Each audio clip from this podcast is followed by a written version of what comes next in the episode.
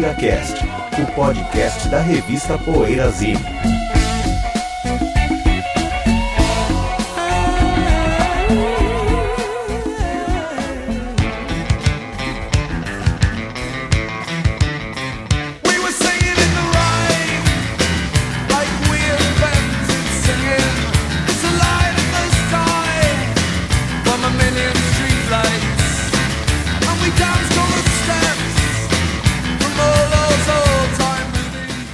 Boa tarde, boa noite para você que ouve o PoeiraCast, chegando com mais um programa, esse é o 302.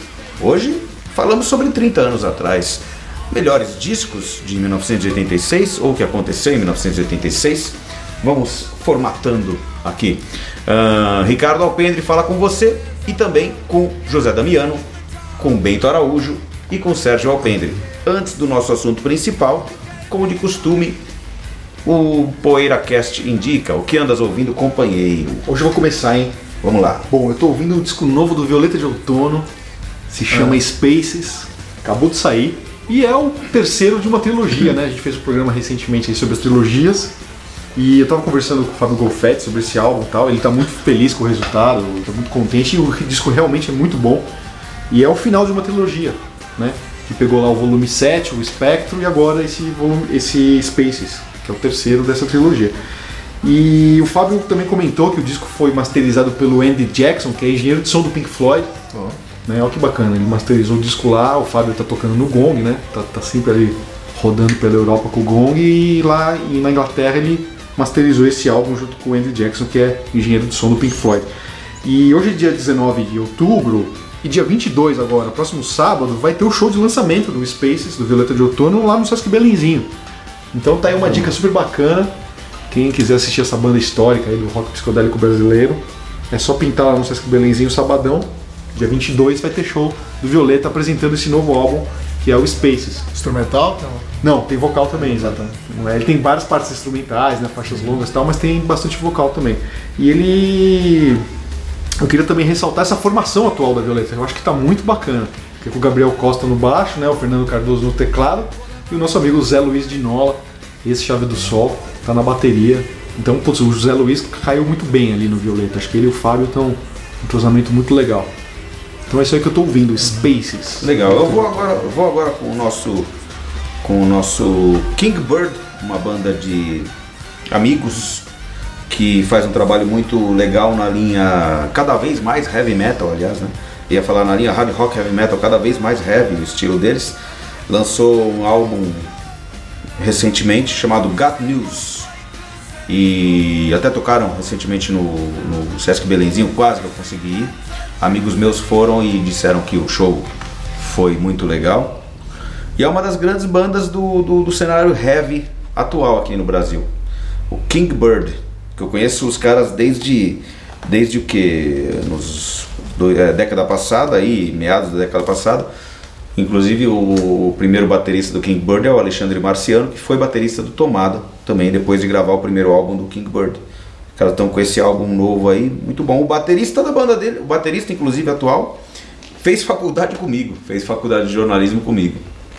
Então é isso aí, é o King Bird. Vou indicar uma. Ah, não, manda ver. É uma banda, uma banda italiana, gravou só um disco em 74, Spirale.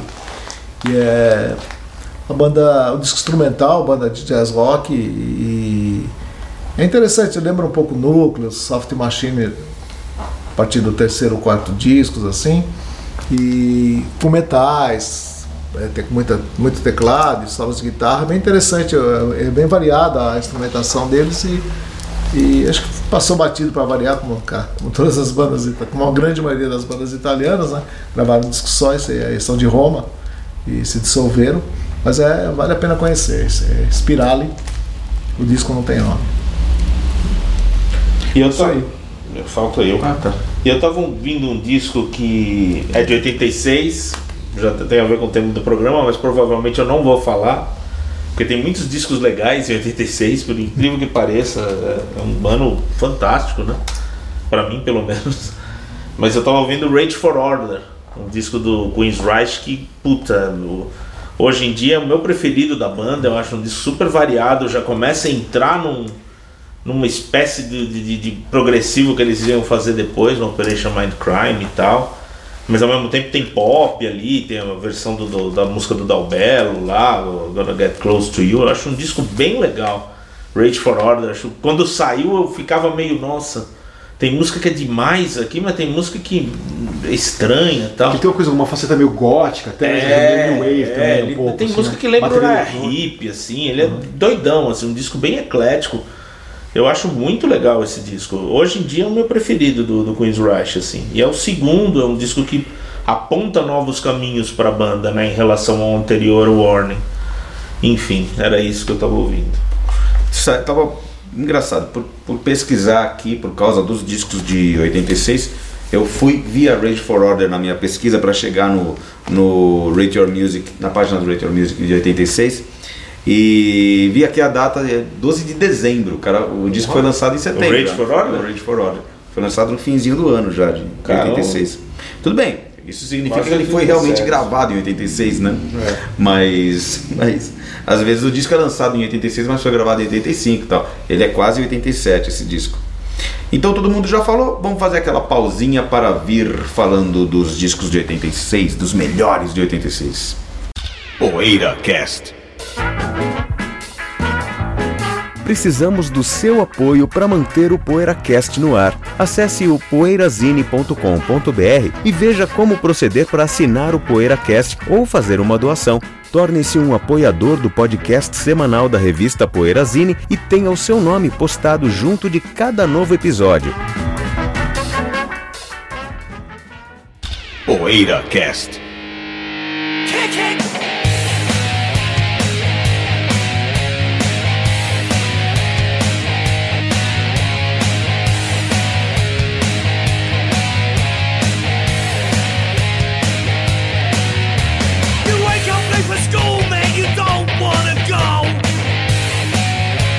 Valendo! Foi dada a largada para a gente ir enumerando os melhores de 86, segundo cada um aqui que vai falando, né? Nossa, o quê? Quer começar? Tem muito disco bom. Tem, tem muito disco bom de 86. É triste o negócio. Meu Deus. É triste. Muito disco bom. Eu é posso ruim. começar, mas eu queria falar outra coisa, na verdade. E vai ser ordem. ordem Vai lá, Sejão. sentido horário, né? Eu acho que é um ano crucial para uma um tipo de segmentação que vai acontecer no heavy metal. Porque, vejam bem, é, Concordo. Já nem sei o Né? que você vai falar, mas eu já concordo. não, ó, é, Eu, eu acho isso também. as bandas, ou elas vão ser hair metal, não vai mais ter o heavy metal tradicional. É, é o ano em que a- parece que é proibido fazer aquele heavy metal tradicional hum, do Judas, do Accept e tal. Ou as bandas vão para um trash, ficam mais pesadas, ou as bandas vão para um hair metal e ficam mais Farofa pop, mais vez, né? FM, ou até pro prog metal, porque é o disco do o terceiro disco do Fates Warning, que eu tava até ouvindo uns trechos hoje para ver se era isso mesmo que eu lembrava, e é realmente é o terceiro que dá aquela arrancada pro, em direção a um prog metal, que depois vai ser vai surgir. Então, é um, para mim é um ano e black metal, a gente vai ter vários metals, né? Parece que é um ano em que vai haver uma houve uma segmentação do metal É. que praticamente aniquilou o metal, metal tradicional Mas que a são gente todos. gostava. Ele, ele bifurcou em, nessas Bifurcou. três. É. Porque o Iron vai Ou fazer mais. o disco mais farofa deles, que é o que eu adoro, que é o Summoning Time. Sim, sim. O Judas também. O Judas, é, o solo do Judas eu não gosto. Tudo. Mas depois o Iron vai pro prog, né? Vai fazer o Seven Son of Seven Sun, que é um disco meio progressivo até, se a gente for ver. É. Né? É, enfim, o Rat é, vai ficar ali no hair metal, calcado no hair metal, mas mesmo o Motley Crue em 86 não, mas o Motley Crue de 87 já é mais rock and roll, já entra numa coisa é mais Girls, Girls, Girls. Né? é, o Cinderella vai pro rock and roll no, no disco de 86 é hair metal, o Cinderella. No de 88 já é mais rock and roll. É o ano do Slippery When Wet do Bon Jovi, que foi o estouro também do É. hair metal, né? De É. vendas e tal. Eu, eu concordo totalmente com isso que você falou, Sérgio. Eu acho que foi isso. Eu acho que o metal tava. 85 foi um ano, um grande ano pro heavy metal, assim, de exposição na mídia Isso. e tal. E mesmo de comercialização assim, do som. Ficou uma coisa mais pasteurizada, ao meu ver, assim. E acho que a galera começou a ir pra um lance mais extremo mesmo, sabe? É. foi um ano de explosão do trash, de popularidade até do trash. Bandas que Raining estavam Blood. no segundo, terceiro disco. Você pega o Slayer com o Raining Blood, você pega o Metallica com o Master of Slayer e Puppets. Metallica no terceiro, né? Os- E outro, e o, É. e o thrash metal alemão, né? Foi o ano do Pleasure to Kill, do Creator. Eternal que o Devastation. Eternal Devastation do Destruction. Ou seja, o metal alemão mais extremo ainda, mais, o thrash metal alemão mais furioso ainda que o metal americano. Sei lá, cara, também tava aparecendo pro mundo, né? E nessa tua receita aí, eu ainda inseri o Doom, o Doom Metal. Sim! Porque é o ano do. San Vitus. Do Sam Vitus, o Born to É, Late, que é um que é disco um que eu gosto pra puta caramba. disco, eu adoro E do disco do Candlemas, o épico É verdade, Dúmicos metálicos. É. que são dois clássicos do Doom Dois muito bons que discos. são de 86. Ah. Então isso que você falou, além do hair metal e, É. do, e do trash, tem o Doom Metal também, que eu acho que Não, o Black Metal crucial também, acho que o Bathory parece que meio que lançou as baias. Acho que é o terceiro do Bathory esse ano, ou é o segundo?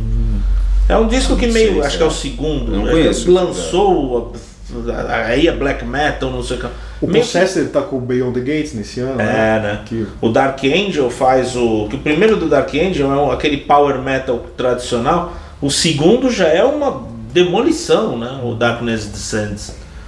Então todas as bandas ou vão ficar muito mais radical, mais É. pesadas, ou vão ficar mais pop. Falando no É trash, engraçado. é o ano do Peace Cells, né? Do Megadeth também. É. um Puta disco de trash metal É, também. É.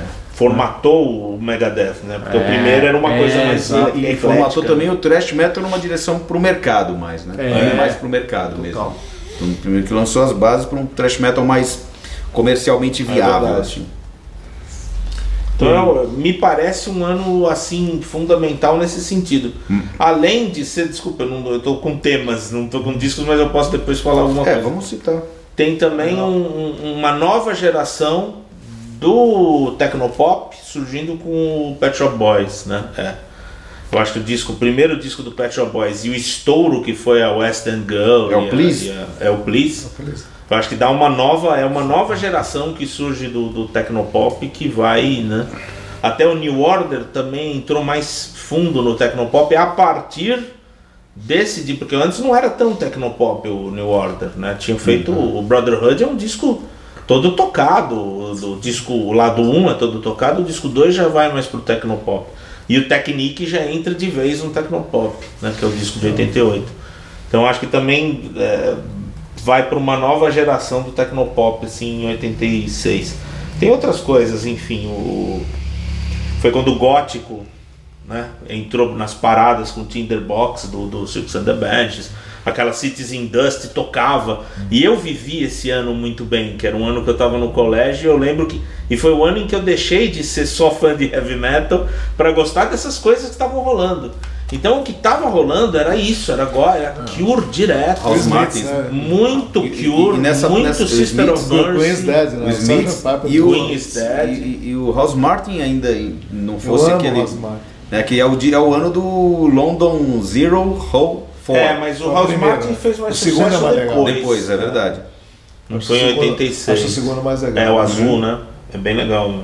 Azul claro. 86 foi um ano catastrófico pra minha Seara, vamos dizer assim. Eu anotei aqui. Meu, Seara. não, não. É, é engraçado, eu, eu também não vou Ó, citar o disco disco, do Mac eu adoro. Eu vou citar uma tese, mas olha, olha só que absurdo, cara. Em 86, o Neil Young fez o Land Underwater, pior É disco dele. horrível. É. O John Fogerty fez o Eye of the Zombie, que é um disco técnico, Uhum. um techno pop, estranhíssimo. Os Stones Dirty Work. Nossa. Graham Nash fez um disco pavoroso chamado Innocent Eyes. Esse eu não O lembro. do Elton John é péssimo, aquele Leather Jackets, é o pior disco dele. O Eric Clapton lançou August também, que é um disco pavoroso. Esse eu gosto. O August eu gosto. Eu acho É, que dá, pra, dá pra ouvir o, O Judas, né? O Turb, né? É, o Turbo Então você vê que foi um ano para esses grandes, esses grandes que eu citei, em compensação, foi um ano que, que para três grandes aqui, foi o ano em que eles se tornaram gigantes. Uma é o Graceland do Paul Simon. Nossa. Sim. É o disco que deixou o Paul Simon É. virar assim um super. Ele já era um cara famoso, tal, mas é o disco emblemático Era muito Paul Simon. bom, né? Fez Muito um bom disco muito, muito É. elogiado. O Soul do Peter Gabriel, de 86, também, o disco que tornou o Peter Gabriel um superstar. E o, e o Steven Wood, né? Porque o Back in the High Life, também de 86, que tornou o Steven Wood um cara se tornou um superstar. Né? O cara... Então é interessante essa, essa coisa. Quando alguns grandes fizeram seus piores discos, outros fizeram os, os discos mais em- emblemáticos ou mais até famosos da- da- das carreiras. É o caso do Steve Wood, do Peter Gabriel e do Paul Simon. né? Falando em 86, queria saber a opinião de vocês, assim, aquela troca de vocalistas do Van Halen, assim, que o David Roth 86. saiu em 85, né? Entrou o Sammy Hagar e lançou 5150, É, né? Ou de 86, né? 5150 em 86. O que, que vocês acham? Assim, hoje ele é um disco que soa datado, né? Na época eu gostava pra caramba, ouvia, mas hoje você ouve aquelas baterias, aquele Sim. som. Apesar de ter composições bacanas, é um disco bem datado, eu acho. Acho que é mais FM assim, do que os outros. Do... É, o Sammy O Hagar entrou, Roth. É um ficou formato mais a hora, é, né? ficou É, eu mais acho a que hora. todo Van Halen com Sammy Hagar é mais, mais, mais adulto, datado. né? É, É. A hora é mais datado também. Em compensação, o David Roth lançou o Ethan Smile, que é um disco super Van Halen, né? É, Montou uma puta banda né? com Steve Vai, Billy. Sheehan e fez um som me- mais Van Halen do que o Van Halen É, estava é, fazendo, né? Em 86 também. Duelo de gigantes, vocês são o Ethan Smile ou 5150? Ethan Smile. Olha, Trans Mar, claro. Mas é duro, é difícil, hein? É mais Não, uma- é fácil. uma- Não, não acho fácil não. Não acho fácil não. E no ano do U812 foi o Skyscraper, né? Isso. Então, o David Lee Roth ganha de lavada. É, aí vocês acham, né? Mas eu acho bom o 5150. Eu, eu prefiro também o Ethan and Smile, mas eu acho bom também o o 5150. Eu não acho, eu não acho uma decisão fácil não. 3 a 0 então. E aí? E você? Putz, é difícil, hein, Cadinho? Mas eu vou votar no Van Halen.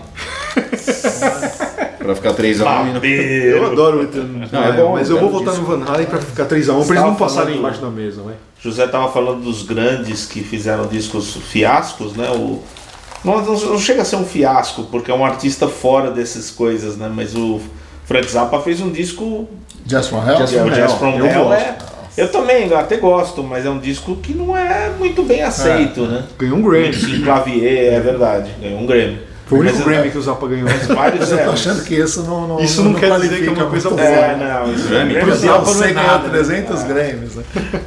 É, infelizmente. Não, porque é um disco que todo mundo, quem gosta do Zappa roqueiro, torceu o nariz. Ah, né? eu Eu lembro gosto, que cara. na época um monte de gente.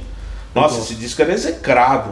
Night School, puta, eu adoro. Eu só gosto daquele blue com o Steve Vai na guitarra que. Saint Etienne. É, Santa Etienne, né? Eu esqueci o nome, mas eu lembro que eu. Mas eu É, gosto eu- das eu composições. acho- é legal ouvir assim, mais uma Eu vez. adoro tal. G-Spot Tornado, a É, Night Scott School. Tornado não é do outro. Ah, não, é desse disco. São músicas do com Sinclavier Eu lá e eu gosto pra Mothers caramba. of Prevention. O Queen is Dead do Smiths é um disco, é, é bem um marco na carreira deles, né? É. Ah, sim. Pra mim, talvez Eu o melhor disco, eu acho que é o melhor também disco Não, deles. pra mim o melhor é o que vem depois. Mas o Queen's Que é o- Dead é, é o Strange Ways. Ah. Here We Come, tá. É o último, né? É, eu acho esse disco espetacular. E, e além disso, saindo também dessa, dessa seara, dessa praia é, metal, hard rock, classic rock também, e tem outras coisas é, dos filhos do punk que eu acho muito legais, como por exemplo é o Ghost of Cain do New Model Army, é esse ano também, é de 86, Esse é legal, que tem o hit Fifth First State of America, mas tem muitas músicas legais, assim, o Eu disco é inteiro esse, esse foi o disco que catapultou. fez o. Talvez o, E o Candy Apple Talvez Grey por causa não é do hit, né? 86 também. Então, Candy Apple Grey, outro que eu vou falar Foram que as duas que bandas cat- punks, é, né? o- é, de filiação esse- punk que é. se É, catapultaram o, nesse ano. o, o Hus- Husker Du era uma banda hardcore mesmo. Ah. E ele vinha saindo um pouco da- das fronteiras do hardcore. Já com o Zen Arcade eles já tiveram músicas de 12 minutos ali, o disco é até Por causa do Bob considerado, é, Bob considerado por mais- alguns como o álbum branco do, do hardcore, né, tal. Aí veio o New Day Rising, Flipper Week e tal, saindo um pouco das fronteiras. Aí quando eles saíram, depois do Flipper Week, que é que é 85, quando eles assinaram com a Warner e foram pro Candy Apple que é de 86, aí eles eles saíram mesmo do punk, virou um estilo mais post-punk mesmo. E com músicas pop, e eles se deram, eles eu acho que eles se deram melhor ainda. É o melhor disco deles pra mim. É o primeiro que eu conheci, tem o lado do aspecto do do, do, do- da assim, É gosto é, me- é, sentimental, essas coisas, memória afetiva, mas eu acho melhor as melhores músicas, cara. É, não, é melodia. fantástico. O, o Warehouse é muito bom também. É. O E Warehouse é o, e o New o- também, mas e o New Model Army com o Ghost of Cain também teve o hit, mas o disco inteiro também ele tem muitas alternativas, sabe? As letras são muito boas de protesto, como sempre foram, claro, deles, né? Mas muita coisa. E qual outro? que eu- E o A Date with El- A Date with Elvis do Cramps. Aí, pra mim, É o melhor disco disco. do Cramps, onde eles acharam a fórmula ideal do trabalho deles. Ô, Cadinho, mas falando em tendência, aproveitar o gancho do que o Cadinho falou aqui, que eu acho legal esse formato aqui, que a gente não tá falando só dos discos, né? Tá falando É, das tendências que surgiram em tendências, 86. Foi bacana isso, Sérgio. Eu queria per- perguntar pro Cadinho. Cadinho, não foi em 86 também que pintou Robert Cray e essa tendência do blues mais pasteurizado É, também? 86 Por é aí, o ano. é o Strong vendo, eu tava vendo aqui na. na- eu não sei se esse, ano, se esse disco é desse ano, não passei por ele ainda. Mas o August entra um pouco nisso É, também. né? o- mais, mas é mais que o August é palatável. pop, né? Algo que você Mas acha é muito pop, pop. não tem assim. blues no August. Não, é, mas. Não tem Não, mas É. o Clapton é um cara que veio do blues, É, ele entendo veio o do Sérgio. blues, A guitarra tem É blues no nesse- disco é, do intermédio da O Robert guitarra. Cray também, o, o que ele fez não é blues, né? Então, mas, Mas o, o disco do Robert mais Cray, soul, 86, o Eu acho que é de Guarda-Roupa lá. 86. O... Seria um é que chama, blues Cadinho? Strong? Será que é Strong Persuader? Eu acho que esse disco é é o de é, 16. Talvez tenha o, a Wonder. É o Strong Persuader. É o eu tem a música que o. bem. É a música que tem o Nova Embora Não, Uma. por isso que é o que É, apontou ali É. blues pra esse nível, né? Sim. Com 86, né? É um- eu acho um belo disco, apesar de, de eu mesmo usar o rótulo blues publicitário, eu acho um belo disco. Eu acho um belo, um belo disco, o Strong Persuader. Mas eu não tinha visto que era de 86. Agora, um bom, um belo disco de blues desse ano. Não, vamos. Ah. Um belo disco desse ano de blues é o ao vivo do Steve Ray Vaughan, o Live Alive. Duplo ao vivo. Nossa, passei por ele agora. Esse é um belo disco de um cara que vinha trazendo também o blues para para novas. Eu não sei qual foi o momento, talvez mais a partir daí. Mas será que foi isso? Será que a gente pode dizer que em 86 surgiu isso nos Estados Unidos? Lá. E, e aí em 89, final dos anos 80, começo dos 90, Chegou pintou no aqui. Brasil, bateu aqui essa É, marola. Porque Eu no Brasil começou a tocar Steve Ray Vaughan no rádio com o. com o. Essas flores. Soul to Soul. Não, o que tem Crossfire lá. Ah, o Instep. Instep. Step, é. Instep, o último disco É, o último dele já, de né? carreira solo, Que né? é 89, né? Depois veio o disco com, com o irmão, né? É. Que é de 89. Então, 86 foi um grande ano também, cara. Eu acho que é pra essa mistura do rap com o heavy metal. Porque foi o ano do primeiro álbum dos Beastie Boys, o License to Will. Isso. Isso, que é. tá o Kerry King lá tocando guitarra. é, Que vem King. na cola do Run DMC com Aerosmith, Exato, que é um ano Raising antes. Hell, né? que eu acho que é 86 também. O não é? Raising Hell saiu em 86, mas o, é. o compacto não saiu em 85. Ah, não sei, Sérgio. Não sei. Eu não Mas é essa época aí. é. Foi essa época que pintou essa mistura do metal com, com o rap. E o SOD também, 86. Também 86 também? Que é o ano de crossovers, né? Então, ó que curioso. 86, e o 85. Beastie Boys, cara, foi um álbum que eu fui ouvir um pouquinho depois. Eu descobri o Beastie Boys em 89, com o Post Boutique, que é o meu favorito da banda. Também. E junto eu fui ouvir o License to Will. E aí estourou, né, cara? Passava os clipes o tempo todo, aqueles clipes das músicas lá É. no Sleep to Brooklyn, né? Faixas muito Vai, interessantes, assim, é um álbum até meio infantil, né? Eles eram muito moleques, faziam muita brincadeira, e isso me pegou na época, eu era criança ainda. Eu lembro que eu ouvia na escola aquela coisa do rap, do break, né? Teve aquela onda do break nos Sim. anos 80. É. E o Beastie Boys veio logo depois, tinha a molecada ouvia muito, coisa do skate, né? Foi ano muito de skate também aqui no Brasil e tal. Eu lembro que eu ouvia muito isso daí, e achava me legal, me identificava com os caras, sabe? Porque eles eram moleque, faziam bagunça e misturava rock com rap. Foi um dos discos que me abriu também pra ouvir rap, assim. Na época foi, pô, que legal, deixa eu começar a ouvir alguma coisa de rap, assim, ainda muito moleque. Mas pelo lance do skate, que eu andava de skate na License época. é também. primeiro, né? Vai assistir eu primeiro, Do né? Will, né? É... A Madonna que descobriu os moleques, né? Parece que É, chamou é, eles pra ir virar lance, abrir show, turnê da Madonna, mega nos Estados Unidos, os Beastie Boys abrindo ali, É. quebrando tudo. Às vezes eram muito criações, assim, É, é. assim, é, os seus clipes lá. É, mas o Post Boutique já é um disco super É, já, adulto, já é uma, né, uma passagem que são. esses dois. É primeiro, impressionante o Post Boutique. assim. Sabotage é do, do Pós-Boutique ou não? Não, Sabotagem já é é do do terceiro, 94, Zé. É. Já é do, Terceiro, Checkerhead. né? Passava o clipe. É do assim. quarto, é. é do. Como é que chama esse álbum? E o Communication. E o Communication. Quarto, Essa também vendeu bastante. Esse estourou, né? Hello Esse Nest. estourou, né? Até vieram pro. Brasil nessa É. época, foi um showzaço no E o Harry Hot Chili Peppers tem disco 86? Tem o. Tem essa- Freaky Style, esse 86, né? Eu acho. Que tem essa Precisa levada confirmar, funk, confirmar. funk com metal, né, funk, Zé? é. Foi com É. rock. O, o, o de oit- em 86 foi o ano que o Motorhead começou, é, é, lançou o primeiro trabalho assim, um pouco Gorgasmatron, se afastou um pouco daquela, se afastou talvez um pouco mais, porque já vinha sinalizando naquelas quatro músicas que do, do, do No Remorse, É. Mas Daquelas é o- quatro músicas do No Remorse com a formação nova, primeiro álbum com a formação quarteto do Motorhead e o único com o Pete Gill, ex-batera do Saxon, foi quando o Motorhead deu uma, uma, uma- uma desviada mais significativa daquela sonoridade inicial de trio que ele tinha. E é mas produzido pelo Bill Laswell, né? produzido pelo Bill Lasswell. Imagina, o ele vai- Laswell produzindo pro Motorhead. né? Eu não sabia, né? E você vê como fica mais pesado a guitarra do Orgasmatron, já é mais pesada. É, mais... É, ele é, ele é um disco menos rock and roll, ele é o disco menos rock and roll até então do Motorhead. Ele é mais pro Doom, assim, um pouco, É, né? é, tem. Não, isso mais pela faixa Orgasmatron. É. É, meio quase um Doom mesmo, né? É. Pra Motorhead é um álbum até experimental, assim, se você for ver. É, né? pra Motorhead é- é diferente, Só o né? fato de ter o Bill. Laswell já é um É, experimento, é. assim, né? É. É, é, Colocar um Bill Laswell pra produzir tem o Motorhead. né? né? Tem uma. Ele tem assim, de um modo geral, uma. uma um, um clima mais mal-humorado do que Uhum. os discos anteriores, me parece.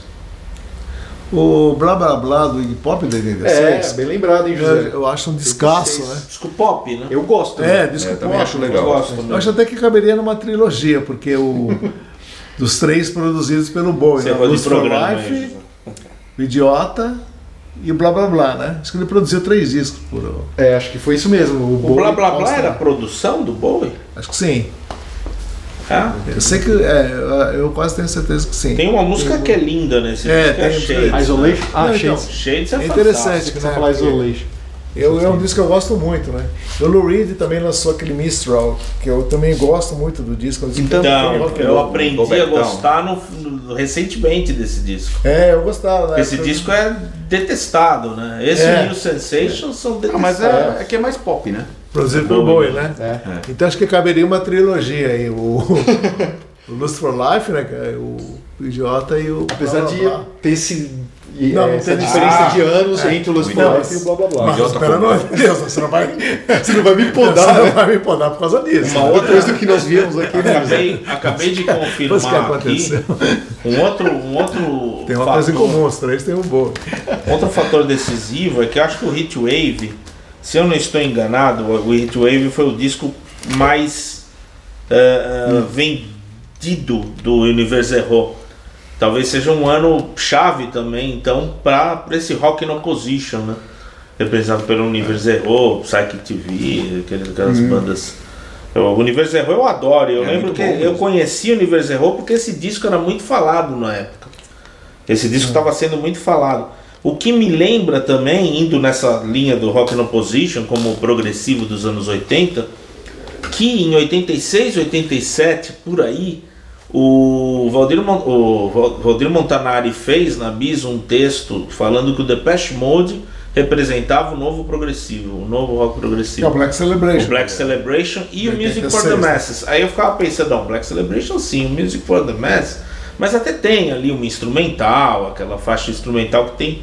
É um disco climático também, mas o Black Celebration, que é de 86, né? De 86, eu acho que dá né? pra se encaixar mesmo nisso, né? E outro disco é, eletrônico é o Electric Café do Kraftwerk, né, que é um que engraçado o fato. Eu tô, tô indo aqui a, tô percorrendo a lista de do All Music que é feita pelas cotações dos usuários, né? É. Então Lógico, é o subjetivo do subje é o subjetivo coletivo. É, ele está na posição número 339 do ano de 86. Nossa. Quem sou eu para dizer que, né? Mas é um disco Mas- um pouquinho mais comercial do Kraftwerk. Então, mas é um disco é uma volta do grupo, né? É uma volta. volta do grupo e é um disco muito legal, assim, muito, sei lá. Muito voltando aos fracassos de 86, o- uma banda que deveria ser promissora e acabou sendo um fracasso foi o GTR, que lançou o disco GTR, homônimo, né? Na, Que é Steve Howe. simplesmente reunia Steve Howe e Steve Hack. É impressionante. Talvez os dois, né, melhor, junto com o Fripp, talvez o triunvirato do, do rock progressivo de guitarra, né? E o disco é, nossa, é extremamente pop, não, tem poucos momentos assim agradáveis, que justamente são alguns interlúdios de, de- entre as faixas de, de guitarras e de violões e tal, né? É que o vocalista é chatinho. É, né? o vocalista Aquele muito Max a hora, Bacon. muito a hora, né? assim. Fez algum sucesso, mas não foi pra frente. Vocês falaram do Turbo, do Judas e do Summer in Time, do Iron Maiden, que eu né? falei, é, falei do- Aquela coisa, guitarras sintetizadas, tal, coisa um pouco mais farofa ali. E o caso do Ozzy, que lançou o Ultimate Sim? Era o álbum é, mais eu farofa também, né? Na época a gente não. Esse Né? disco é ruim. Agora, cara, então, agora eu Eu gosto. também gosto. É, Mas na Eu época Na eu achava época horroroso né? também. Eu, O eu era Ultimate contra. Sim, você gosta? Não, agora eu gosto, mas na época a minha profissão era odiá-lo. Ó, o Sérgio tá Não, espantado. você não cara. gosta, eu tava ouvindo outro dia, você falou que, que disco horroroso. É verdade, esse. acho que eu gosto só de Shot in the Dark. viu? Shot in É, the Dark é acho que legal. Acho que é É isso uma mesmo. puta música, né? Mas é um disco Não, muito acho ruim. que lembrou, lembrou bem. Tem duas músicas bem. legais. Killer of eu Giants eu gosto. Isso, A balada. isso, essa Killer é of boa. Giants. Ele É. tem só seus momentos. O disco É, é verdade boa, isso. Porque eu pensava que era bônus track do. Você tava ouvindo e pensava que era bônus track. Bônus tracks do Barca da Moon. Barca da Moon, eu falei que droga. é, mas não, é o. É Aí eu falei é o Ultimate Sim, então é, Sim. realmente estava ruim. Mas Shot in the Dark é boa e a balada é boa. Eu gosto desse disco hoje, mas na época eu lembro que ele também. Ah, peraí. É que eu gosto muito do Jake Lee, eu acho ele um puta guitarrista. Sim, Jake Lee é muito Você bom sabe, mesmo. a gente falou em Frank Zappa, né? E eu lembrei que o, acho que um dos discos que eu lembro que saiu no Brasil e fez um puta sucesso, e é de um compositor que não é dado a grande sucesso assim, que é o Tutu do Miles Davis. E É um puta disco também, né? Eu lembro que eu comprei esse vinil, Ah, eu sim, lembro que sim. em 86 fez um baita barulho esse disco. assim. Não foi mais ou menos nessa época que o Miles veio pro Free Jazz? Será? Acho que sim. 86? Ou foi do 85. Siesta. Foi, acho que foi depois do 86. Siesta, Não, mas que ele veio que ele tocou no municipal, mas não foi essa vez então. Acho que foi o Siesta, não Foi foi? antes. Que de metade dos anos 87, 80 ele 88. veio, né, meu? É, acho que foi Foi, aí. é, acho que sim. Eu lembro que esse disco Segunda fez um metade sucesso 80. estrondoso, era um jazz mais radiofônico, É, vai, um se pouquinho mais comercial, assim, né? Esse é aquele que veio Mas depois, é o- muito bom. Nossos é um meninos. baita disco. Nossos meninos do Vulcano lançaram o disco Bloody Vengeance, o primeiro álbum de estúdio deles. Ó, né? Porque o primeiro mesmo é ao vivo. Meninos de Vulcano Santos, Live, né? Os meninos, né? De Santos, né? Que é do selo Rock Brigade esse disco? Acho que é, né? Ou Woodstock, ou.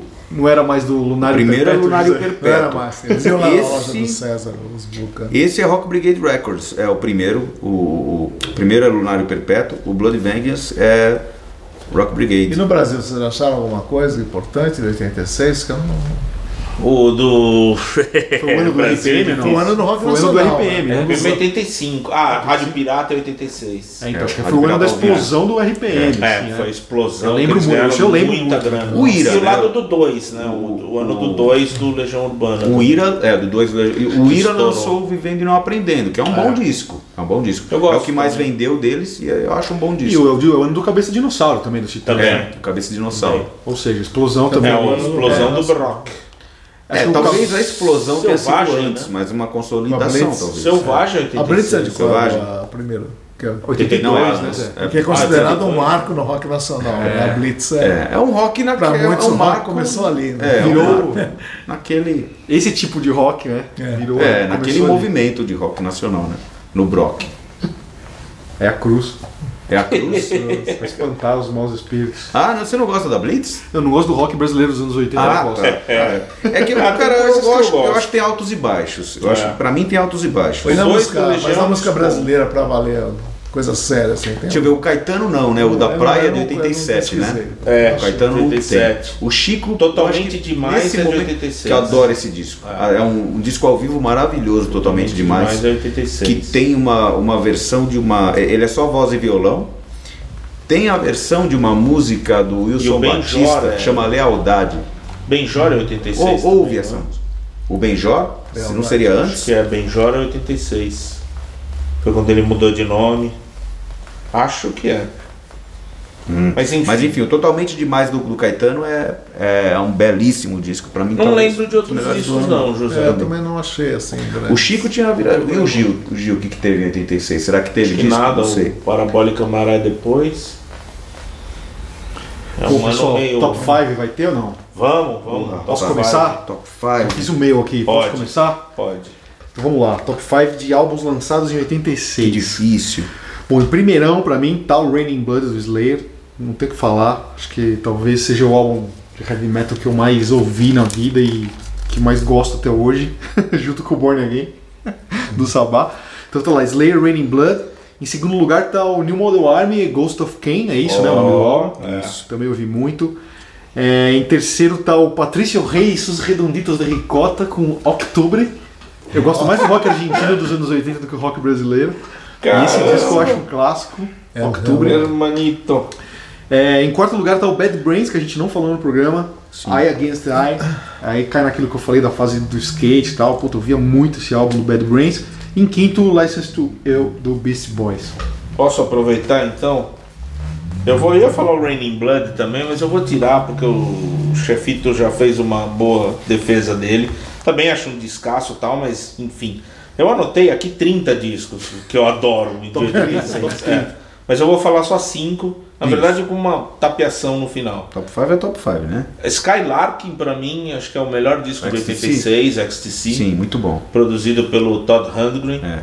É, depois eu colocaria o Black Celebration do Depeche Mode, que é uma- é banda que eu adoro também. Aí muito bom também, viu? o Notorious do Duran Duran. É, o Dancing Undercover, que pra mim não é só o melhor disco do Rat, é o melhor disco do hair metal. pra mim é o, é o disco que define o hair metal.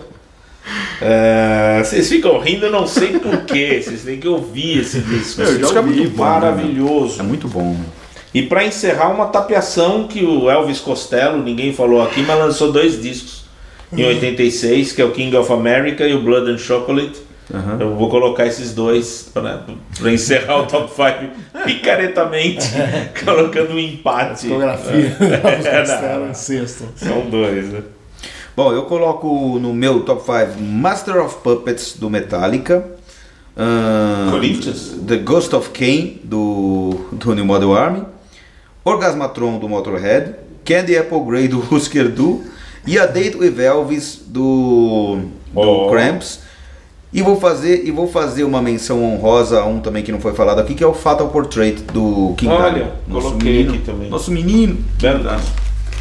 Puxa, Eu vou começar, mas minha lista é E o totalmente SOD não diferente. entrou, ninguém aí. SOD não entrou, a menção Eu honrosa não também sei se é ele, né? 86, pela Ah, verdade. sim. talvez seja 85. Talvez seja 85, é. Ah, Bom, pra mim é Steven Wood, High Life, o Graceland do Paul Simon, Soul do Peter Gabriel, que são discos maravilhoso.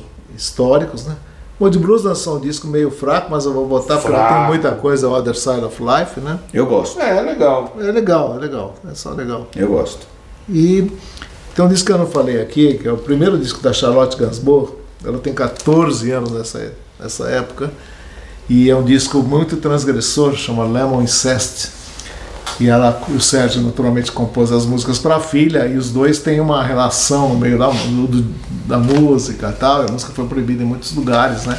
Ela tinha acho que 13 ou 14 anos, seu primeiro disco solo Ela tem uma carreira meio esporádica em discos, mas todos eles são muito legais, são muito transgressores. São... E esse daqui é bem legal porque é, o Sérgio. É, acho que esses caras de rock and roll que a gente gosta, os transgressores, não, são carolas perto do que o Sérgio Gainsbourg fez, né? Na obra do Sérgio Ah, é, Gainsbourg e é. pela postura Tem dele. aquele clipe. Eu tenho os vídeos filha. dele, assim, ao vivo, que você não acredita. O cara, Agora, José. Richards, é, sabe, é o, é o, é o O Iggy super-homem, Pop né? é o... Porque o cara tá ali morto, ali fumando, morto, mas, mas em- em todo- e ele foi sempre transgressor nas letras, né? Sim, sim. Fala de nazismo, fala de, de, de sexo. Você junta o Lou Reed com o Iggy Pop, e a gente não dá um... não dá o Sérgio Ô Gainsbourg. José, tô, tô E esse disco é muito legal da, da Charlotte Gainsbourg que ele fez em. Ela tinha. é Nos anos 80, ela tinha 13 anos. E ele tem uma relação dele com erótica entre ele e a filha e tal. Eu tô decepcionado porque você não citou um disco de um cara que eu sei que você gosta. E você, aliás, que me indicou na época da nuvem. Que eu fui atrás e comprei os vinis e gostei muito também, que é o Chris Ree. Que ele lançou On the Beach em 86, que é um disco legal. É legal, é legal, David. Eu gosto Rea. Então, eu, eu ele é babo, você ia- ele, ele, ele é aquele Era disco que eu comprava quando eu não achava nada. É, eu comprava por dois reais lá É, na sua é, loja é. e chegava em casa e falava, caramba, a ele é voz muito bom, dele cara. A voz dele é uma legal, coisa é. natural, assim, né? Eu não sei, eu colocaria ele no... metendo o bedelho na lista do outro, né? Eu acho ele mais legal que o Back in the High Eu Life. colocaria ele no seu top 5. Não, né? não. É, não foi isso que eu quis dizer. Eu não tiraria mas- o High Life, porque eu gosto Não, muito eu de acho que- hoje, mas Sim, posso tirar o Mood Blues e colocar o Chris Rea. Pronto. Também, mas o, o- Mas eu acho que são fosse- dois discos parecidos, né? É, são. O Back in a High Life e, É, o, é e o. Chris Rea. E eu prefiro o Chris Rea nesse caso. E outra coisa. Hoje ele atingiu o limite. Aquele né? Ria é uma lenda, né? Aquele Aquele Road to Hell é um o espetáculo. pentelho, né? Mudou o top 5 do outro. Não, só, só sugestão. É amigo. É amigo. Já viajamos juntos. sugestão. E outra coisa, uh, Rick Lee Jones lançou um disco em 86, não lançou? Isso eu não sei. Ai, seu Sérgio. mala. Quem é fã da essa Lee Jones é o seu ex-sócio, Ricardo. É, não, ele me fez A gente gostava também. Gosta. é. Pirates. Bad Brains, tem muita coisa boa. É, o Bad Brains também lançou aquele I, né? É. Tá no meu top 5. Test the Park. É, você, você falou o Bad Brains? Ah, você falou Bad Brains? Tá no meu top Eu não 5. lembro. Caramba. Tá, não lembro de você ter falado. Tá, beleza. Medusa do Chico. Ah, é verdade, você até falou que não foi citado, tem razão. Tem razão. Clan of Shymox, Medusa. Pronto, acabou. É, belo, segundo Vamos encerrar, senão não né? acaba nunca. É verdade. Então é isso aí. Mais Mais Your um... Funeral, My, My Trio do Nick Terminar esse Nick bloco, Cave. daqui a pouco a gente vem com mais um trechinho de retrospectiva. Até já. Poeira Cast. Precisamos do seu apoio para manter o PoeiraCast no ar. Acesse o poeirazine.com.br e veja como proceder para assinar o PoeiraCast ou fazer uma doação. Torne-se um apoiador do podcast semanal da revista Poeirazine e tenha o seu nome postado junto de cada novo episódio. Poeira Cast.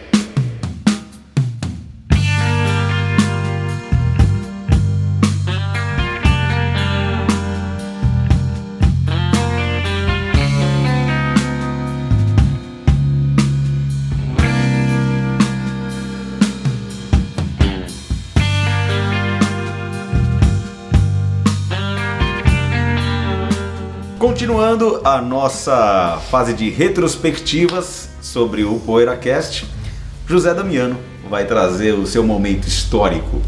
É, queria lembrar, assim, né? Nos lugares em que a gente gravou, né? Primeiro a gente começou no estúdio do Elias, né? É. Elias, né? Elias, Elias, Lembrar o Elias que. Estúdio Latitude, né? Estúdio Latitude, né? Na... Verdade. Aqui no Sumaré, Vila Mariana. Na Vila Mariana, né? Elias que agora está trabalhando com foto, né? Perto um grande fotógrafo. é. Ah, não sabia. Ah, bem legal. Depois a gente gravou também com o Xando, lá no estúdio do Xando, que Overdrive. né? Overdrive.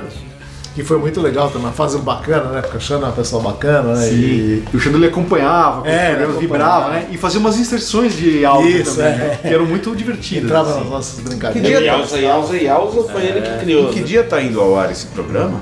Esse aqui, que é dia 26 de outubro. Oh, então bem a. não, Bem a- desculpa. Dia, de- não, 19. 19? É, 19? 19. Ainda assim, ainda assim, bem a calhar. Estamos no dia 19 de outubro, indo ao ar.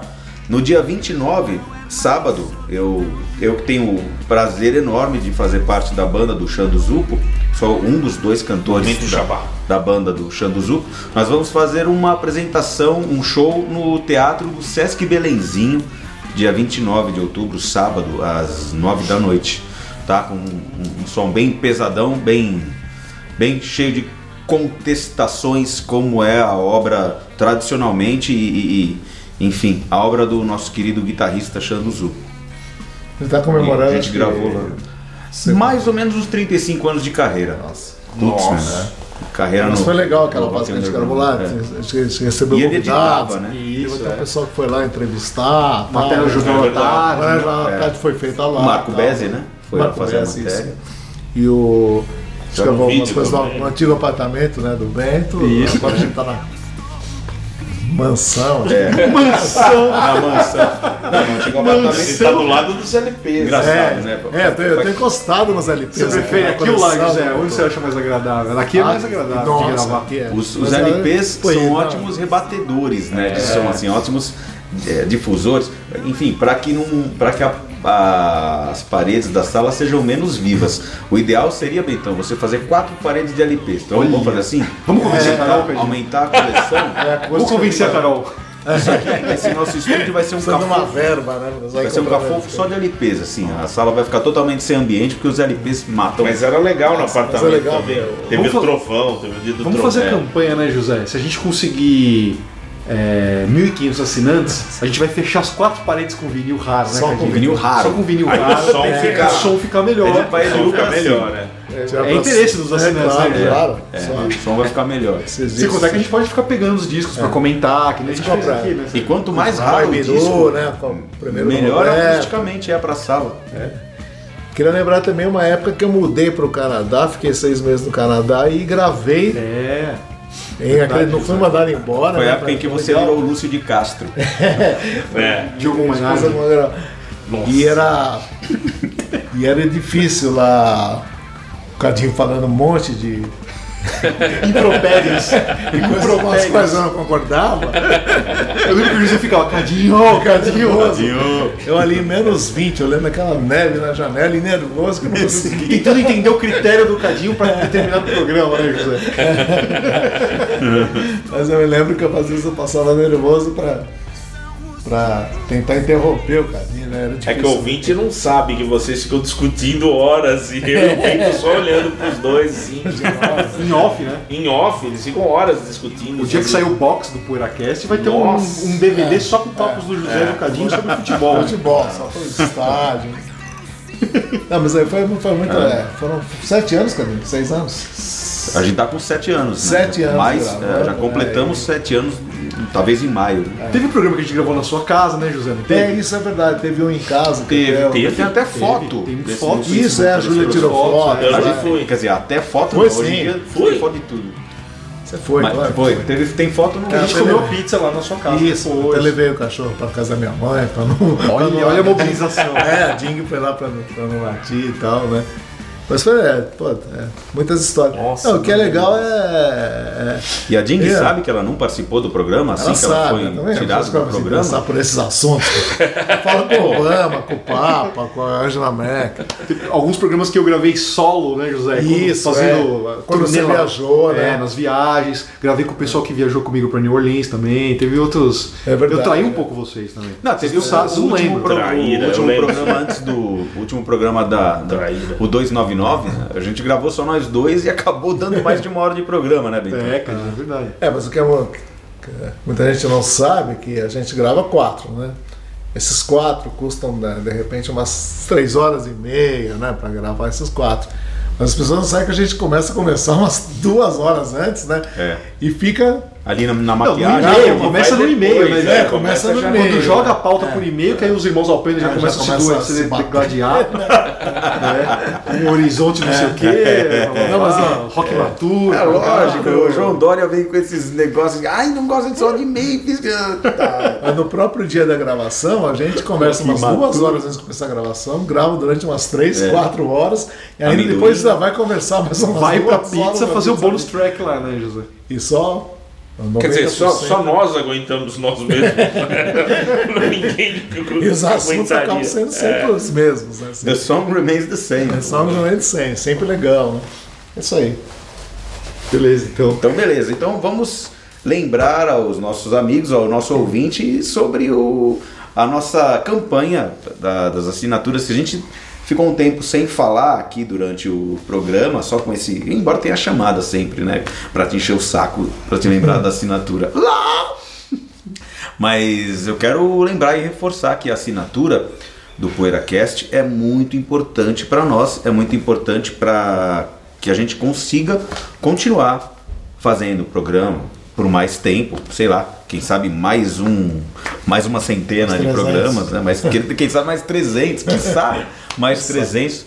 Então aqui no site do PoeiraCast mesmo tem todas as instruções para você fazer o, pagamento da sua assinatura e, enfim, ser um, um apoiador oficial do PoeiraCast. E se algum ouvinte quiser também lembrar de algum momento engraçado, curioso, que ele gostou em específico, né, que a gente É. também poste lá nos comentários, É, no então site. né? manda. Assim como a gente está fazendo nos últimos blocos aqui. É, a gente Se lê aqui. quiser né, relembrar algum momento desses mais de 300 episódios, vai ser também. É isso aí, vai ser.